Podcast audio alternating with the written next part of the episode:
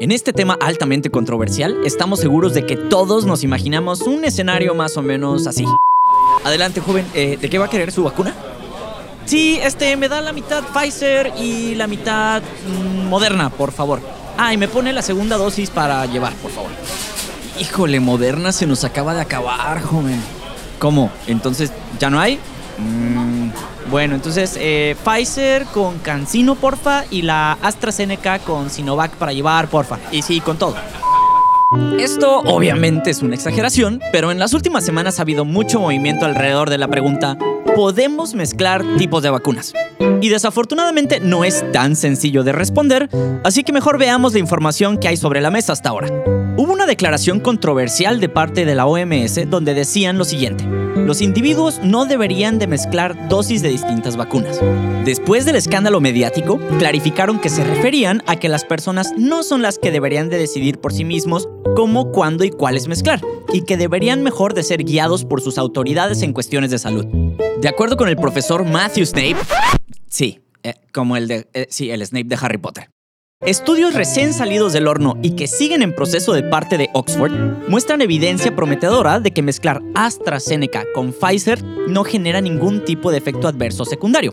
Sin embargo, el estudio apenas se está moviendo a su siguiente etapa y de hecho se están buscando a mil voluntarios de arriba de 50 años que hayan recibido su primera dosis de Pfizer o AstraZeneca y sucederá de la siguiente manera. A un grupo le darán la segunda dosis que corresponderá a su vacuna original. Le hace si te pusiste AstraZeneca, la segunda dosis será AstraZeneca y Pfizer, pues Pfizer. Y al otro grupo la dosis mezclada, pero obviamente todo sin decirles para poder tener un control. Y antes de que nos espantemos diciendo, ¡ah, qué antiéticos, qué les pasa! Así funcionan miles y miles de estudios clínicos y sí, son exageradamente regulados. Y bien, esto de mezclar no es nuevo. Incluso el Sputnik 5, la vacuna rusa, sus dos dosis son distintas una de la otra. Una usa un vector del virus y la otra usa otro. Y lo mismo sucedió con la vacuna del ébola años atrás. Otro estudio publicado en The Lancet muestra evidencia de que al recibir dosis mezcladas de AstraZeneca y Pfizer, sí hubo una reacción un poco más fuerte en nuestro cuerpo, lo que implicó que se tomó más paracetamol y más tiempo de reposo. Ahora comenzarán a estudiar la mezcla de Moderna con Pfizer, Novavax y AstraZeneca. Y antes de que digan, ¿y por qué no hablaste de Canadá? Bueno, en Canadá, derivado de la evidencia que en su momento sugería que la vacuna podía resultar en trombosis, casi 1.3 millones de canadienses inmunizados en su primera dosis con AstraZeneca decidieron tomar la segunda de Moderna. Esto a pesar de las recomendaciones de la OMS. Raro, ¿no? Pero Canadá no es el único. España también tiene su propio estudio, Alemania, Reino Unido e incluso Argentina ya están en proceso. Pero, ¿y en México? De acuerdo con Jaime Sepúlveda, director ejecutivo del Instituto de Ciencias de la Salud Global de la Universidad de California en San Francisco, déjenme agarrar aire. En México existe el potencial para poder realizar los estudios, ya que tenemos cinco vacunas distintas disponibles. Sin embargo, hace hincapié en que no debemos hacerlo por decisión propia derivada del miedo, sino a esperar la recomendación y evidencias por parte de las autoridades de salud. Y bien, también existe un bloque de personas que creen que deberíamos de comenzar a inyectarnos refuerzos, ya que tienen miedo de la variante Delta y otros factores.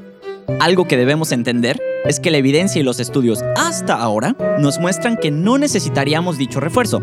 Sin embargo, la evidencia puede cambiar y esto podría ser un hecho.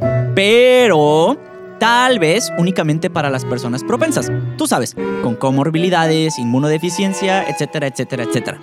Pero en este mundo donde todo es on demand, rápido y casi inmediato, desafortunadamente tenemos que entender que la ciencia no funciona así. Recordemos que el tema de mezclar, más allá de hacerlo por mejorar la eficacia de las vacunas, es para poder tener opciones al momento de surtir, no estar atados a que haya disponibilidad y poder responder a las demandas de ciertos grupos de edad que pueden cambiar conforme más y más estudios salgan a flote.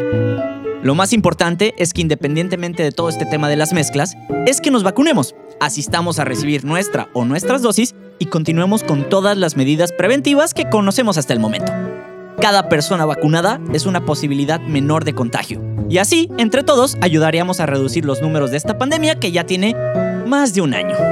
¿Y tú, participarías en los estudios de las mezclas? No olvides seguirnos en todas nuestras redes sociales de Centro de Ciencias de Sinaloa y Materia. Nos puedes encontrar en Facebook, Instagram y Twitter. Y suscríbete a Spotify para que no te pierdas de ninguna de las cápsulas y episodios del podcast que tenemos para ti. Y recuerda, todos somos materia.